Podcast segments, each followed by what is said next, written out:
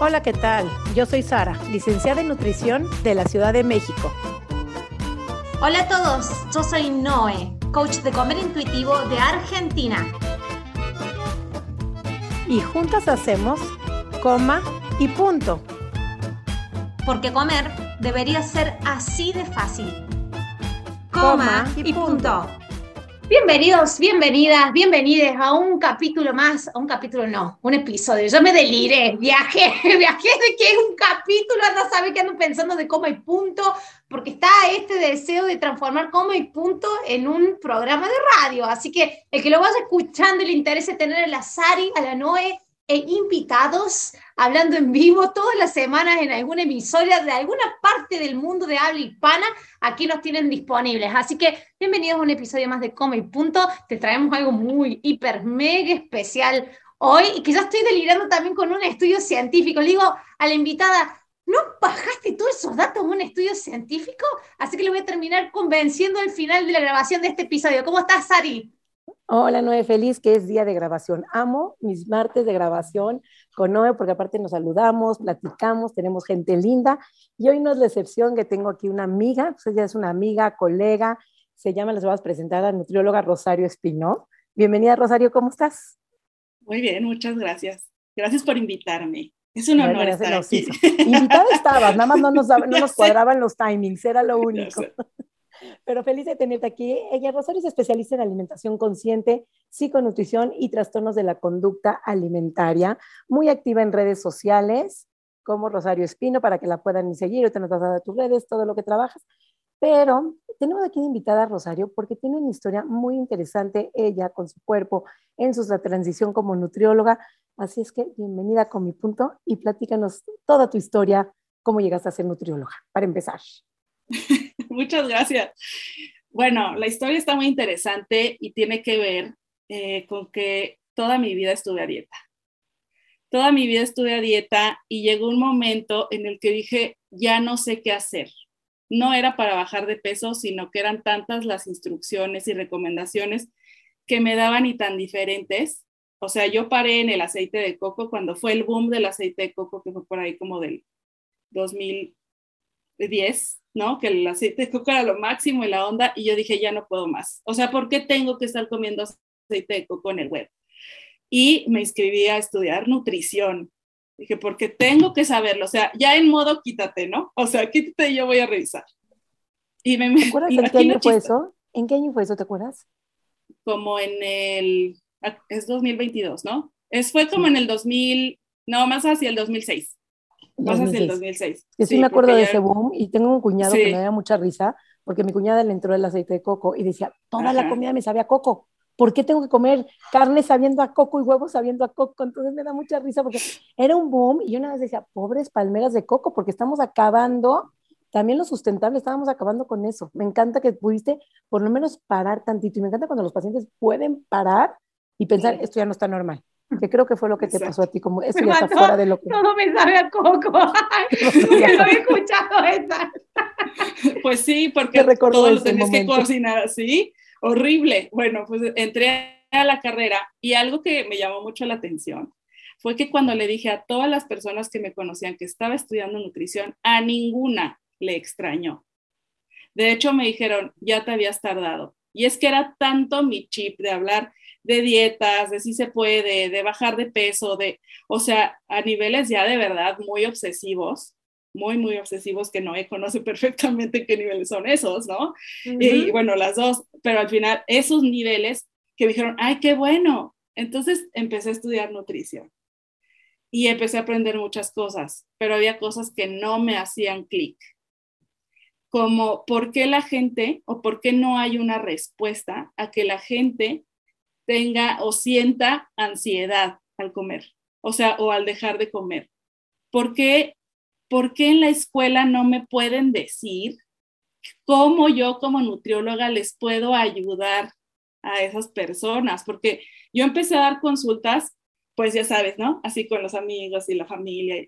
Y había una constante, que yo aparte entendía muy bien, porque yo había pasado por ahí, que era la ansiedad ante la restricción, el, estrés que les causaba el, el ya odiar el pepino, ya nadie quería comer pepino. Y otra cosa también que me angustiaba mucho era que yo sabía que era la nutrióloga 9970 que les daba pancakes de avena.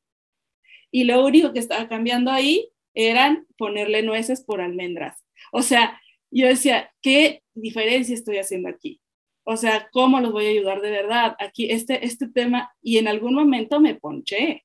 En algún momento dije, me equivoqué de carrera. Debí haber sido psicóloga. o sea, sí entré en crisis cuando me daba cuenta que era lo mismo, lo mismo, lo mismo siempre. Y que le preguntabas a una maestra y la maestra te decía con la mano en la cintura, se tiene que acostumbrar. Se tiene que aguantar. Si quiere perder peso, tiene que aguantarse. Y, yo, no, no, no, aquí no es. O sea, no, no, así no puede ser el mundo, porque aparte, como les digo, yo también lo sentía, o sea, yo lo vivía, no lo estaban inventando. Y, ¿qué fue lo que me pasó? Ah, ya por ahí de quinto semestre, creo, o antes, comencé a levantarme todos los días pensando cuántas calorías iba a comer y cómo le iba a hacer para no pasarme de mis carbohidratos. Todos los días. No había terminado de abrir los ojos cuando era el primer pensamiento que pasaba por mi cabeza. Era una verdadera pesadilla, o sea, eh, un infierno. Y después de eso, regresando de la escuela, porque había turno mixto, era tener atracones porque yo estaba aferrada a comer 1200 calorías diarias, entre 1200 y 1400 de hacer ejercicio y estudiar y hacer todo lo que hace la gente, pero muy restringida, muy pasándomela mal. Entonces yo ¿cómo? Vos decís, era un infierno. Yo creo que todas las que están escuchando en este momento están asintiendo con la cabeza. Ah, sí, yo estuve ahí, sí. O sea, ¿cuántos años los profesionales de la nutrición desde el otro lado del escritorio y también el profesional de nutrición, porque si vamos a las estadísticas de cuántas estudiantes de nutrición tienen algún tipo de, conducta desordenada con la comida, es altísimo, es altísimo. Cuando, ¿Cómo es que no podíamos entender que este infierno era tan compartido? ¿Cómo nos demoramos tantos años? Y, y la única respuesta era que te tenés que acostumbrar o hay algo fallado en vos Siento de que, y todas, todas las que están en coma y punto, las que han pasado por acá invitadas, las que nos escuchan vos, hemos pasado por ese infierno y es literalmente un infierno en vida. Por eso que va muy de la mano con algunas veces sentir de que te querés quitar la vida.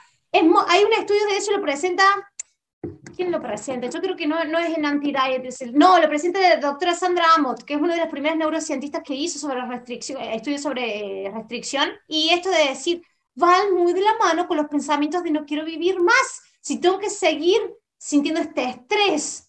O sea, literalmente no quiero continuar con mi vida, aunque tenga todo. y, y no lo cuestionamos. Nunca lo cuestionamos. ¡Qué perdidos! Sí, por supuesto, porque aparte hay un tema ahí. O sea, yo me acuerdo que decía, prefiero, ¿ok? Prefiero morirme flaca que vivir gorda. Y la normalización de eso, o sea, esa frase que nadie me dijera, o sea, ¿por qué estás diciendo eso? ¿Te sientes bien? O sea, ¿es en serio, Rosario? O sea, ese pensamiento tan terrible, tan terrible, hasta la fecha, me acuerdo y me erizo. O sea, ¿en qué momento pensé que era muchísimo más importante estar flaca? Porque nunca, nunca fue mi intención, por ejemplo, estar súper musculosa. No, yo solamente quería estar flaca. Para mí no había otra cosa más allá de mí, de mí. O sea, de mi cabeza, porque fueron, y fueron muchos años así. y, la, y la carrera de nutrición, que es algo que, que, híjole, ojo aquí, normaliza mucho todo este tipo de cosas. Y todavía me duele hablarlo porque siento que la gente se ve enojar, pero hay que hablarlo. Pero es que mira la maestra cómo se tienen que aguantar, o sea, te tienes que aguantar, tienes que sufrir, amárrate los dientes, o sea, todo es normal, que te duela la cabeza es normal, que le dé diarrea es normal, que la pase mal es normal, que esté de mal humor es normal, que esté irritable es parte del proceso, se le va a quitar, va a pasar, o sea, cuántas cosas, y sí, claro, obviamente en este mundo, no nada más tú, muchísimas muchachas, adolescentes, mujeres, hombres, prefieren morir flacas que vivir gordas como están. Porque claro, nadie quiere vivir así. Y más cuando está normalizado, cuando no existían estas voces, no existía un podcast con mi punto, no existían las redes sociales que hoy, no existían estas nuevas narrativas que estamos, estabas muy en tu lugar. Estabas haciendo todo hasta lo imposible por tener que tener lo que tenías que tener para demostrar al mundo que eras suficiente, valiente, con fuerza de voluntad, que le echabas suficientemente ganas. Ahí iba todo. Si no eras una luz perdedora. y que eras nutrióloga. Además, me encanta. O sea, hacer todo para verte como nutrióloga, porque las nutriólogas se tienen que ver de determinada manera. O sea, aquí no tiene nada que ver que hayas estudiado lo que hayas estudiado para lograrlo. No. Si tu cuerpo no es igual o no representa lo que estudiaste, no eres nutrióloga. En algún momento me dijeron, es que nutrióloga con panza no da confianza. Ay, esa sí no la había visto. Ahí está una frase. O sea, no, no, no, no. Es que aparte, ese tema a mí, a mí en lo personal, como fundadora de Nutris de todas las tallas, bueno, me, me das con ah. todo, porque parecería que, imagínate que yo dirigiera que una psicóloga de pareja no puede divorciarse, porque tiene que vivir con su pareja, pero quién sabe esa pareja si le tocó mala, violador, eh, violento, no, tiene que vivir con esa pareja. Pero al contrario, digo, si lo dejó, es porque tuvo la valentía de poderse salir de donde no estaba. Y si una persona acepta que tiene un cuerpo grande como profesional de la salud, es una nutrióloga que sabe que ese es el peso que tiene que tener para estar en salud y no necesariamente la delgadez te va a tener salud. Un kinesiólogo que no se lesione. Esto de que tener que tener una, espalda. Aunque no tenga una hernia de disco, el kinesiólogo, ah, vos sos kinesiólogo, no tenés que tener eso, básicamente. O el esguince. Sí, mira, para que te, no se puede lesionar corriendo. Que te digan de que vos tenés que verte, digamos, conforme a tu carrera. Primero pensándote que para cada carrera tiene que haber una forma de verse. Es como básicamente te digan, che, si vivís bastante tiempo en un garage, te convertís en un auto. O sea, eh, hoy, ¿por qué me suena tan ridículo como eso? No existe ese tipo de paridad.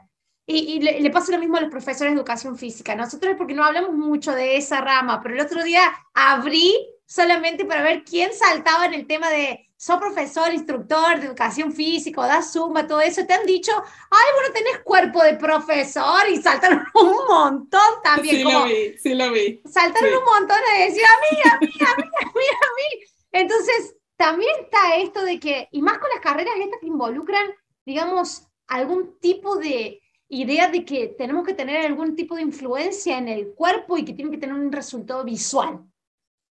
Que es para que pongas el ejemplo. O sea, es eso, te lo dicen. Pues es que si no, si no lo haces, es que no lo estás aplicando en ti. o sea, de verdad, eso no me lo puedes decir. O sea, eso no me lo puedes decir. A mí, por, a mí no, porque hice todo, todo hice para aplicarlo, o sea, aplicándolo en mí. O sea, bajo esa premisa lo hice y, me fue muy mal, la verdad. O sea, no puedo decir que sacrifiqué mucho tiempo de salud mental.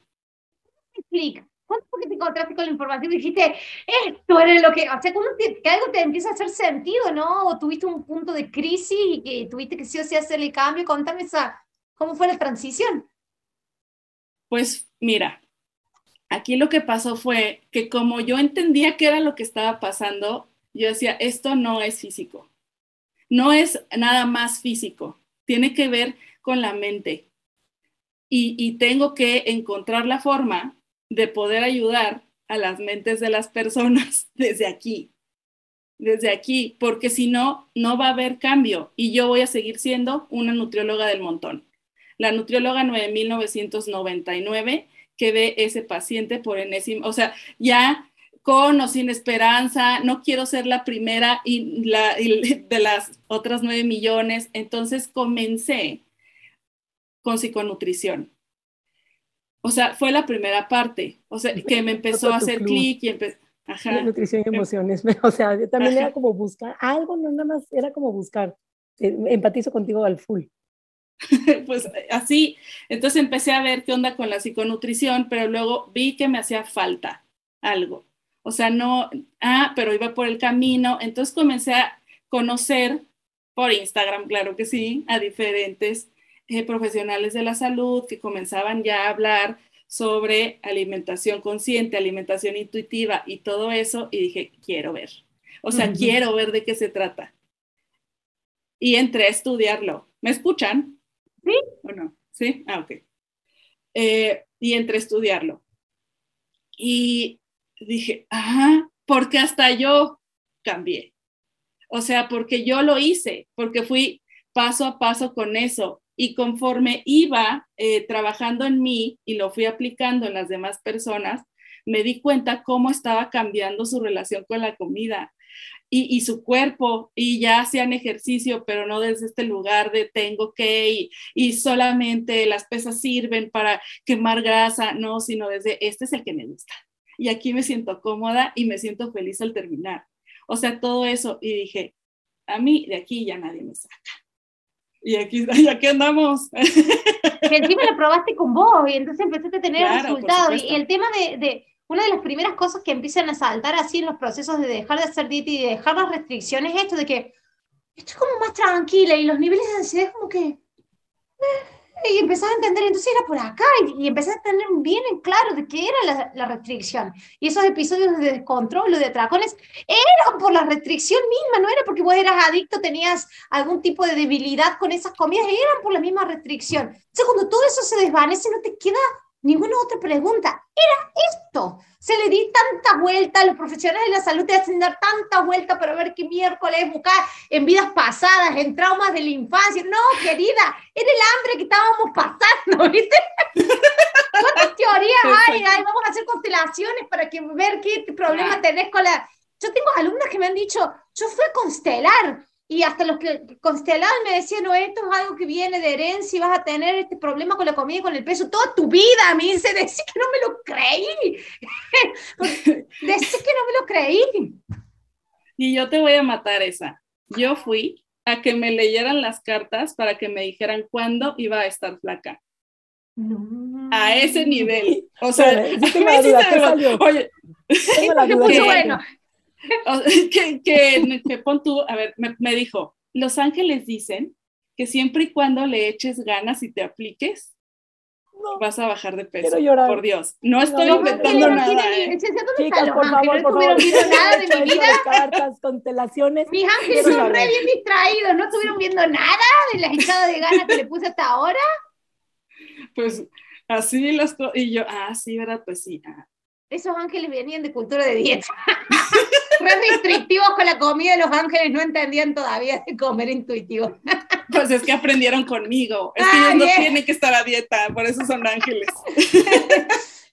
No, no, esa, esas historias te iba a abrir un montón. Todavía no has calmado. Yo voy a abrir un segmento que me digan, contame lo más loco que has hecho en términos así más eh, esotéricos, de energía y todo, para ver, descubrir, desencadenar, desanudar, digamos, el problema con la comida y con el peso. Te puedo asegurar que van a aparecer unas historias bien, bien interesantes. Pero aparte, o sea, eso no hemos hablado, pero ve, lo que dice Rosario, que hemos hablado aquí de todo en Comi Punto, siempre hay algo más que hablar, siempre hay una esquina, un rincón donde rascar, pero ve cómo también ahí se aprovechan estos eh, pues, esotéricos, o no sé, son magos, brujos o quienes se conectan ahí, con dicen que se conectan con el ser superior, respetando cada uno su trabajo que crea, pero cómo también ahí aprovechan de tu sufrimiento, tu deseo de no encajar, tu deseo de querer ser flaca y todavía te dicen y aprovecha la cultura de dieta para decirle, sí, sí, vente para acá, yo te voy a arreglar, yo déjame hablar con ahí las estrellas y a ver qué me dicen qué tienes que hacer o qué tienes que dejar de comer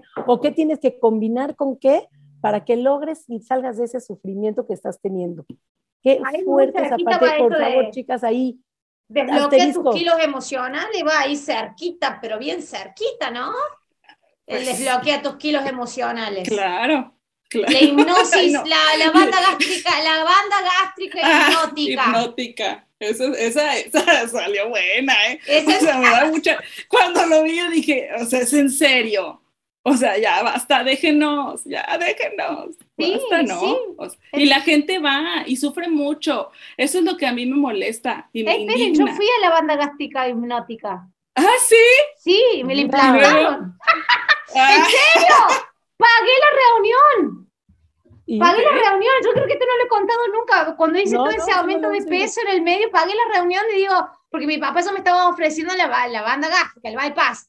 Y, y me sale, debe ser, viste esto de que el celular parece que te escucha y te empiezan a salir propagandas de las cosas que vos hablas. Bueno, me sale una propaganda, me sale una propaganda y era la banda gástrica hipnótica.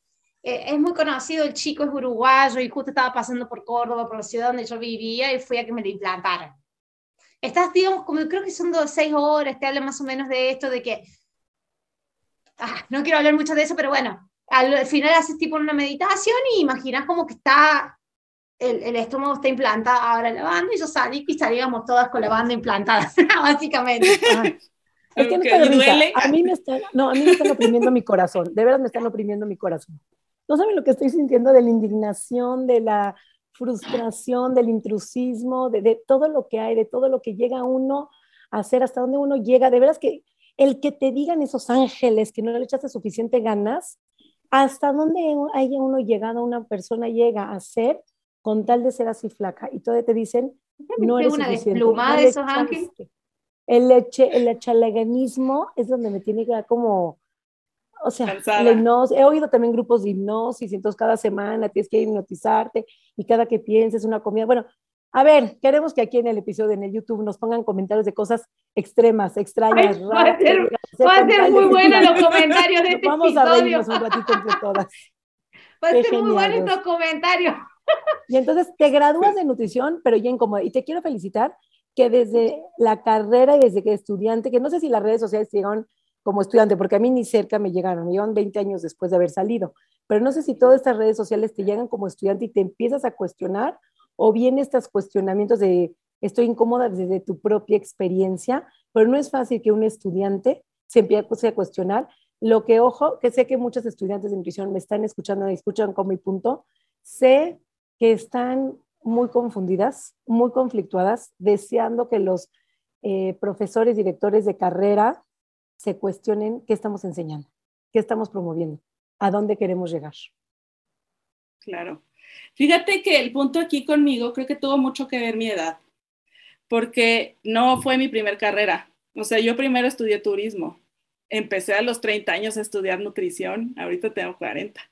Entonces, fue ahí y mi madurez de que, o sea, ya, ya no era esta idea muy, muy, pues, muy de apasionamiento y, de no querer cuestionar y traer muy puesta la bandera de así tienen que ser las cosas y la ciencia demuestra y es que si no hay otra manera, no, o sea, yo decía, no, no, debe de haber otra, debe de haber otra, no hay un absoluto para todo. Y fue por eso que comencé a abrir, ¿no? Mi mente y encontrar cosas y, mucho contenido y mucha información y, y, ya bastantes cursos disponibles para que yo pudiera tomar y mientras me estaba formando, ok, terminar la carrera, porque eso también, pues tengo que, que, que admitir que tengo un gran privilegio a partir de, de, que yo pude formarme al mismo tiempo que estaba estudiando, formarme en lo que yo quería y en lo que me gustó y en lo que yo sentía que era lo correcto hacia dónde llevar mi carrera. Claro, donde te hacías sentido y te sentías cómoda. Claro porque a los 18, 19, 23 años que sales de la carrera, claro que no tienes esa madurez para poderte cuestionar y vas siguiendo a los maestros y pues la verdad que el interés es sacarte 10 y pasar la materia y aprender lo más que puedas dentro de lo que te dicen, pero pocas capacidades tenemos de cuestionarnos y recuestionarnos. Y muchas veces, qué bueno que lo mencionas, yo digo que los años, los 40 son un año de mucha libertad, de mucho replanteamiento mental y normalmente muchas de las mujeres que llega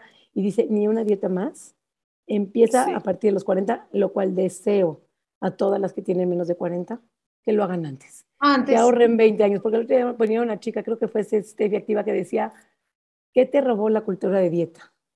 Y te puedo decir que la vida misma, la adolescencia, tu juventud, tu felicidad. A mí me encantan las chicas de TikTok que tienen 16, 17 años y me dicen, de escucharte solamente dejé de hacer dieta y yo me siento mucho mejor y yo sé por dónde no tengo que ir a los 17 años. Y digo, ¡oh! sí. sabes que no sé qué problema vas a tener, mi amor, pero te vas a encontrar un gran problema que suele transformarse en el centro de tu vida y te consume todos los aspectos restantes de tu vida. De verdad es un gran regalo que te dio TikTok, entre toda la porquería que anda dando vuelta. Cuando escucho chicas de esa edad, Pero tengo también las otras chicas cuando he estado dando las clases libres para tracones, que llegaban chicas también de TikTok, 17, 18 años, y que todo el mundo le estaban iniciando a hacer los atracones ahora y veíamos y era porque estaban haciendo dietas para bajar de peso y restrictivas y teníamos otras personas, 60 otras personas de 30, 40 años y todos diciéndole, no sigas por ahí, no sigas por ahí. Y después en, en privado me manda un mensaje y esa chica me dice, mira, Noé, yo sé que todos ustedes me dicen que no vaya por ahí, pero mi deseo de adelgazar y de encajar es tan fuerte, yo quiero seguir tratando. Aún teniendo tracones. No, lo puedo oh. no me lo puedo sacar de mí. Mira, justo ayer se a una paciente que me decía, le bajó X kilos, y ahorita lo recuperó, como sabemos todas, me decía, es que extraño ese cuerpo.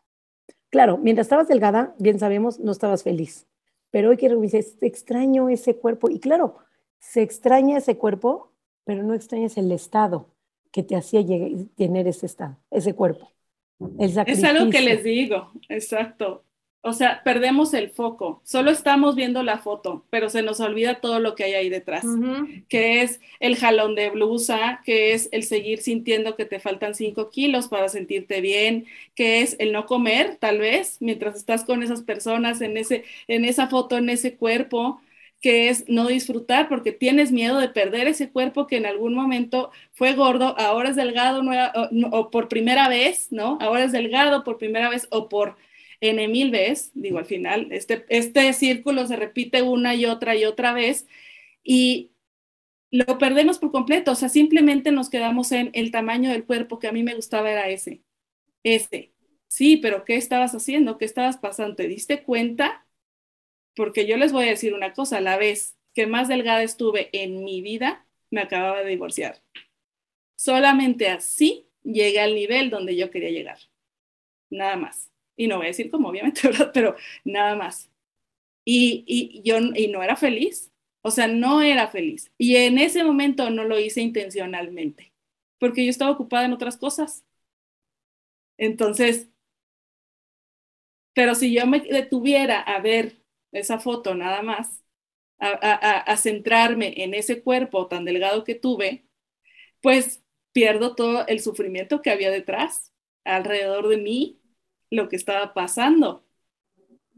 Y es algo que ya no me permito hacer, en lugar de estarme idealizando. tremendo, hay que seguir estudiando más, literalmente, porque todavía no se llega a comprender. Yo creo que no hay específicamente estudios sobre este sentir del deseo de... No hay estudios que lo expliquen con todo su detalle. Yo creo que recién estamos cuestionando este deseo que permanece, más allá que sabemos que viene con una carga social, con un implante que te meten en la cabeza desde tu mamá, tu abuela, tu contexto familiar, después te agarra la sociedad, la propaganda, la tele, las redes sociales, ¿qué parte de nosotros también se compromete que no importa todo lo otro con tal de ser?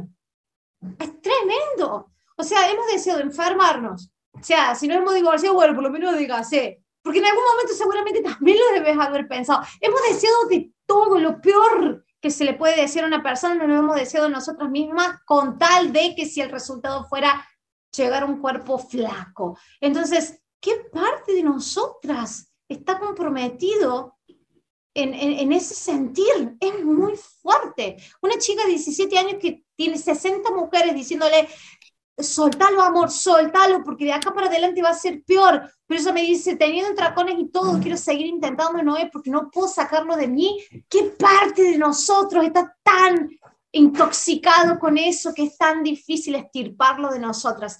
Es para estudio, es para tesis eso. Es para tesis. Sin embargo, no está tan, no está los detalles, las aristas, no está tan explicado. Es algo que recién estamos logrando entender porque lo empezamos a cuestionar. Sí. La Sari se me quedó muda, la Sari. No, pues es que es cierto, o sea, estamos en eso. se llama, creo que lo que puedo definir, la palabra que puedo definir es speechless. Y estoy ahorita, ya saben que con mi punto para mí es mi confesario. Y me voy a confesar lo que me pasó esta semana precisamente. Eh, tengo un chico que se tiene que rehabilitar de la rodilla y me recomendaron no un fisioterapeuta, sino un entrenador personal para que fortalezca su rodilla, a ver si de alguna u otra manera puede este, salvar la operación, porque tuvo ruptura de ligamentos. Entonces, bueno, me recomendaron un entrenador que viene cerca, que puede venir, el horario, todo este tema. y no alcanzó a ver a este chico ni dos minutos, no alcanzaba a darle la mano. Te prometo, yo vi toda la escena. Ni siquiera le dijo, hola, ¿qué tal? ¿Cómo estás? Ni siquiera le hizo shake hands, nada. Y lo primero le dice, ¿qué onda, mano? Estás bien flaco. Necesitas aumentar masa muscular. ¿Has oído hablar de las proteínas y de la creatinina y de la queratina y de la no sé qué? Mm. En ese momento fue como, a ver, a ver, a ver, a ver, no ver. Muy, muy no, tener una foto de tu cara en este momento.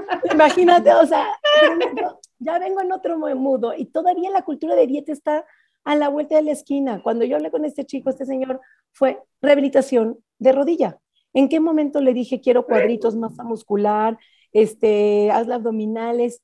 Encárgate de su rodilla que se quiere salvar una operación. Entonces, tú imagínate mi cara, no supo ni quién se lo dijo, obviamente fue un botón rojo para mí, fue como, a ver, usted no está entendiendo, claro que le mandé todos los episodios de coma y punto, esto daña a los jóvenes, porque son estos profesores en los gimnasios que están dañando a los jóvenes, haciéndolos enfermarse de su cuerpo. ¿Quién demonios le ha dicho a este chico si está demasiado flaco, demasiado gordo, demasiado qué? Es un chico de 15 años que ni siquiera se había enfrentado a cuestionarse si su cuerpo es bueno o malo. Y ahí está ese comentario, ese comentario de la mamá, del tío, del primo, del entrenador, pero ni cinco minutos tenía. Y yo no sé qué tanto les dicen cuando no está un adulto al lado de ellos. En esta ocasión tocó con un adulto al lado donde pudo frenar. Pero este cuate, ¿a cuántos más no les ha recomendado suplementos, proteínas para odiar, rechazar, querer cambiar su cuerpo? Y él, obvio, seguir vendiendo, porque nunca es suficiente.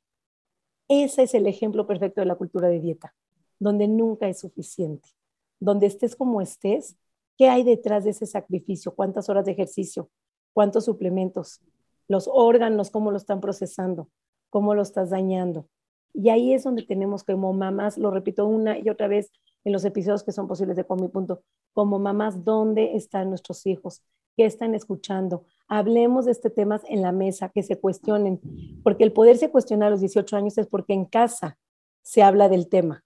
De alguna manera que no lo vean como normal, conductas normalizadas no normales. Eso de se tiene que aguantar, le tiene que doler la cabeza. O sea, yo que una maestra te haya dicho eso, híjole, híjole, porque que las maestras estamos diciendo, pues tiene que estar triste, pues tiene que estar de mal humor, pues tiene que tener diarrea si es normal. Hijo, o sea, me mueves todo por adentro porque afortunadamente hay más y más nutriólogas todo el tiempo, profesionales de la salud, que estamos saliendo de esa cultura de dieta, pero sin embargo, no quito que hay mucho, muchísimo, muchísimo de cultura de dietas todavía allá afuera no hemos acabado con eso. En vez de acabar con esa obesidad, que se dice entre comillas, tenemos que acabar con la cultura de dieta. Y ese sí se tendría que acabar. Ahí, ahí es donde estaba yo viendo mi mente.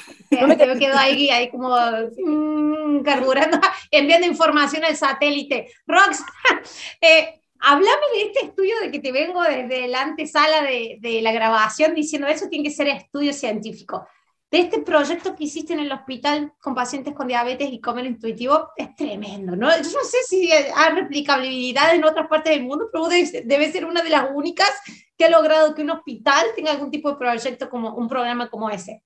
Contate todo.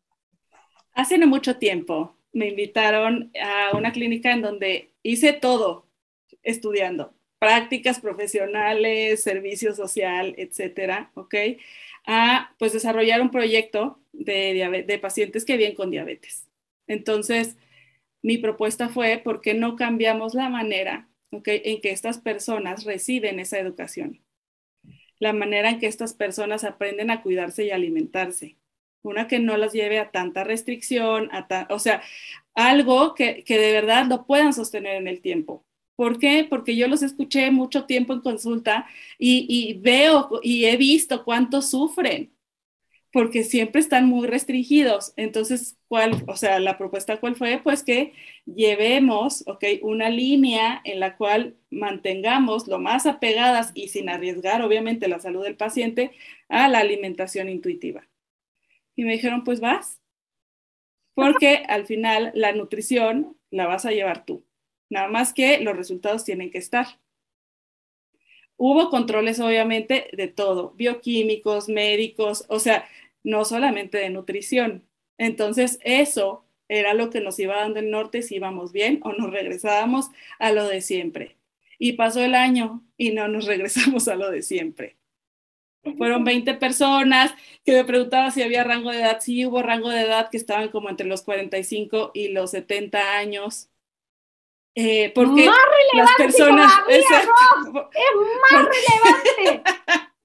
porque las personas ya muy grandes me decían, yo no me voy a poner a dieta, ¿eh? Y yo, usted muy bien. No, es más relevante, porque si hubiera sido una población cualquiera, es una población entre 20, 30, 30, 40 años, ay, es porque metabólicamente está predispuesta, le van a querer buscar la vuelta, ¿no?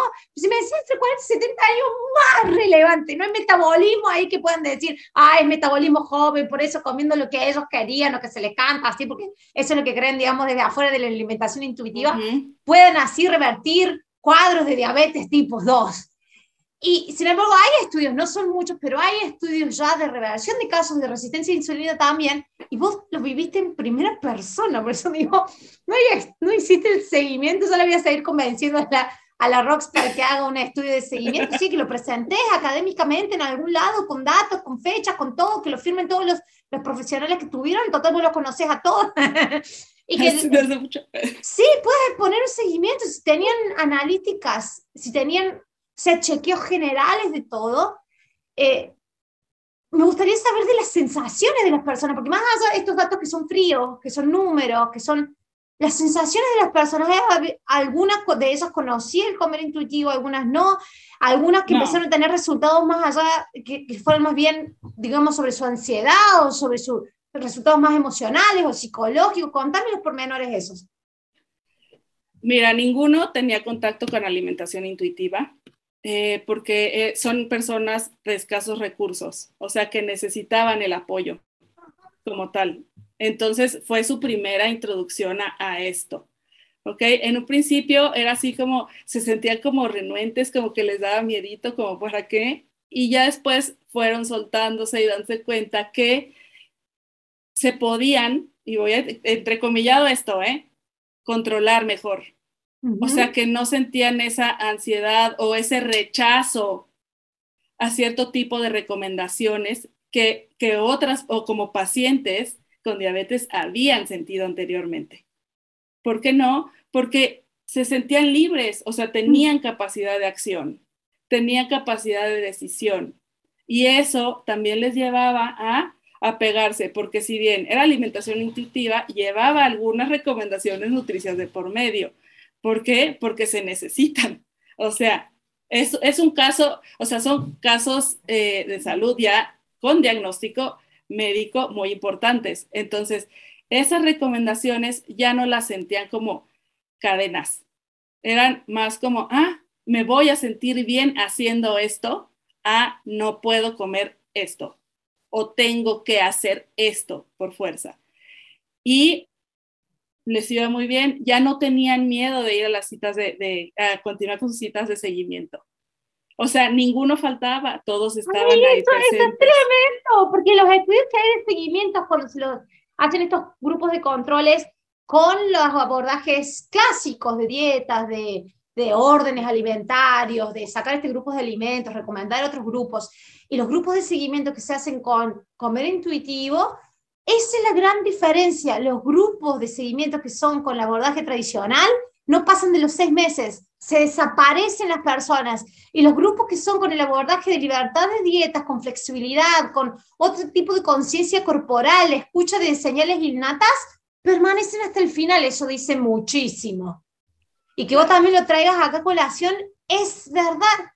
No, es tremendo. Estoy impresionada con eso, Rox.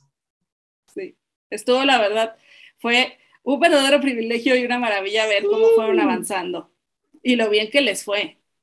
O sea, de verdad lo bien que, los, que les fue. Y pues vamos a ver, ¿no? ¿Cuándo continúa? el seguimiento, el seguimiento que quiere Noé. Ahí tenemos todo anotado. Claro, porque después de tener, por ejemplo, un seguimiento y un contacto después de los dos años. Y después tener un seguimiento, porque vos sabés que esos seguimientos son re imposibles en, en digamos, en estudios científicos con personas. Tener un seguimiento de dos años, después meterle tres años de seguimiento, y que no tengas 20, pero tengas 15, tengas 12, y que se mantengan los parámetros que los dejaste con un año, es, un, es tocar el cielo con las manos, te digo.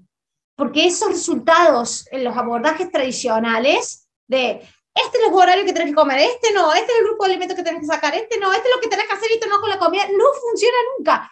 No llegan a más los que tienen que hacer seguimientos a largo plazo de dos años en adelante. Y hay todo un libro de la doctora Tracy Mann que dice, no hay estudios a más de dos años, señores, no existen, la gente desaparece porque hay algo de la dieta que hace que sea muy estresivo para el país, no te quieren ver más. Te esquivan en la calle, si te ven, se cruzan a la vereda del frente, no te quieren ver como profesional, no quieren saber nada con vos. Y ustedes como nutricionistas lo deben saber. lo más la Sari con la nutrición, pues la Sari tuvo 20 años con nutrición tradicional, ¿no? No te quieren ver, se escapan, desaparecen y algo mágico ocurre con este otro abordaje, que las personas parece que les es fácil, es simple continuarlo. No, no eso es tremendo. te abrazan.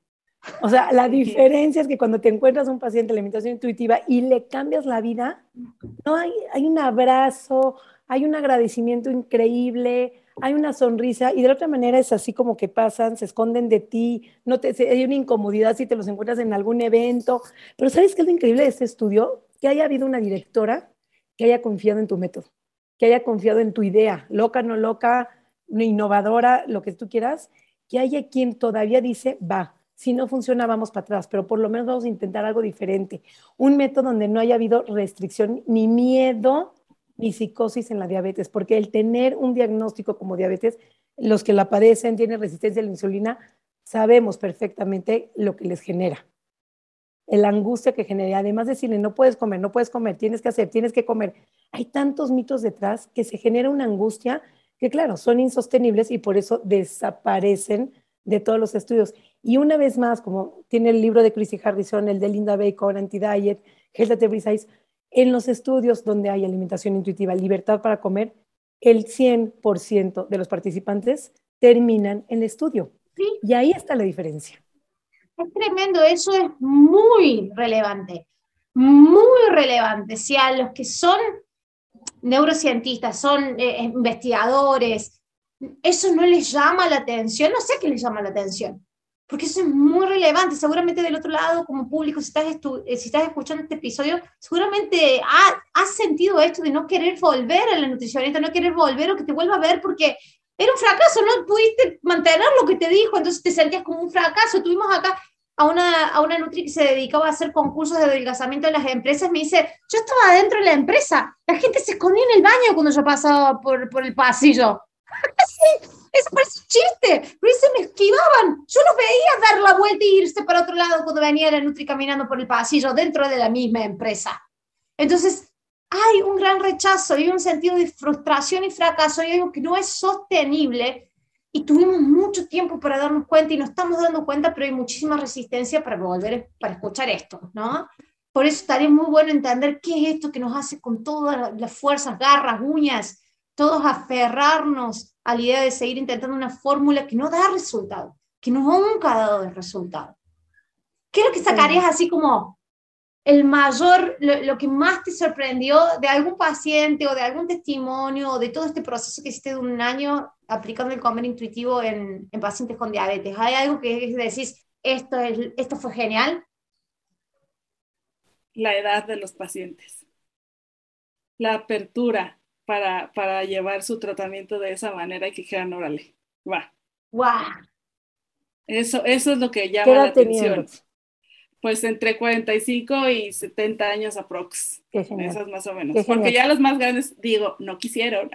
claro. Pero los 40 es un año que se puede aventar. y es una invitación a este episodio, por favor, si conocen a algún director de estudios científicos, ya lo, ya lo estudiado, la dieta ya está súper estudiada, ya no hagan más estudios, innoven con nuevas, con nuevas teorías, con nuevas ideas, y investiguen nuevas cosas, probemos nuevas cosas. Es una, es una invitación a todos los directores de estudios científicos, coordinadores, eh, directores, lo que sea, quienes, quienes coordinan estudios científicos, quienes van a hacer, quienes van a hacer una tesis nueva si estás estudiando, aviéntense, den el clavado, láncense al agua en esta nueva versión y demuestren una vez más que hay ciencia detrás de esto, pero demuestren a ustedes mismos. Por favor, suplicamos si este episodio a alguien le funciona, le sirve, conoces que le puede servir, siempre decimos, recomiéndenlo. Es un episodio poderoso. Siento que muchísimas personas, muchísimas nutriólogas, profesionales de la salud van a empatizar, se van a con tu historia. Van a, van a, se van a como reflejar, empatizar con tu historia. Rox, antes de que te vayas, quiero que recomiendes tus redes sociales y nos digas una frase final para poder cerrar este episodio. bueno, mis redes sociales son las mismas, ¿no? Instagram, TikTok, eh, eh, Facebook como Rosario la NutriRox, así me encuentran eh, en todas. Y una frase. O una idea, o algo que quieras cerrar. Una idea fuerte, así que, algo que te, haya, que te hayas quedado con un mensaje que quieras compartir en Con mi punto. Pues que no vale la pena invertir, bueno, gastar, desperdiciar tantos años de tu vida buscando ser flaca. O sea, que te des cuenta, que te des cuenta que si estás, que si lo único que vives todos los días es bajar de peso, porque se vive bajar de peso, el proceso de bajar de peso. Lo único que puedes ver y lo único que puedes respirar, pidas ayuda, porque no está bien y no es normal vivir así. Wow. Aplausos para mi Rox, aplausos fuertes porque sabíamos que este iba a ser un episodio poderoso de mucha madurez, de mucha cambio de, de narrativa, de discurso y más en una naturaleza que lo vive, que lo vivió en carne propia. Qué fuerte frase cuando decías, todos los días amanecía como comer 1200 calorías. Un intento fallido. Comer menos de 1600, 1800 calorías son intentos fallidos que desembocan en atracones. No es tu culpa, no es tu falta de fuerza de voluntad. Son mecanismos involuntarios que no vas a poder controlar y nada más vas a agravar con la restricción. Creo que con esto podría yo cerrar este episodio. Mis redes sociales, Nutrición Sari, como tanto en Facebook como en Instagram. Y no ciérranos este episodio con tus redes sociales, por favor. Antes, antes de empezar a grabar el episodio, dice, no sé de qué podemos hablar, dice la Rox. Ustedes hablaron todo, viste que no habíamos hablado nada, nada. siempre hay algo nuevo, siempre hay algo nuevo. Hablamos de ángeles, tiradas de carta, esoterismo y otras hierbas. De verdad, como dicho, nunca habíamos hablado de esas cosas. Mis redes sociales son Mi Cuerpo Sin Reglas, tanto en Instagram como en YouTube, como en TikTok, como en todos los lados donde quieras encontrar. Va a salir este video también en YouTube y en Spotify nuestra versión de audio de este episodio. Una vez más, coma y punto. Y nos vemos la semana que viene seguramente con otra sorpresa. Como siempre, nos sorprendemos. Chao, chao. Coma y punto.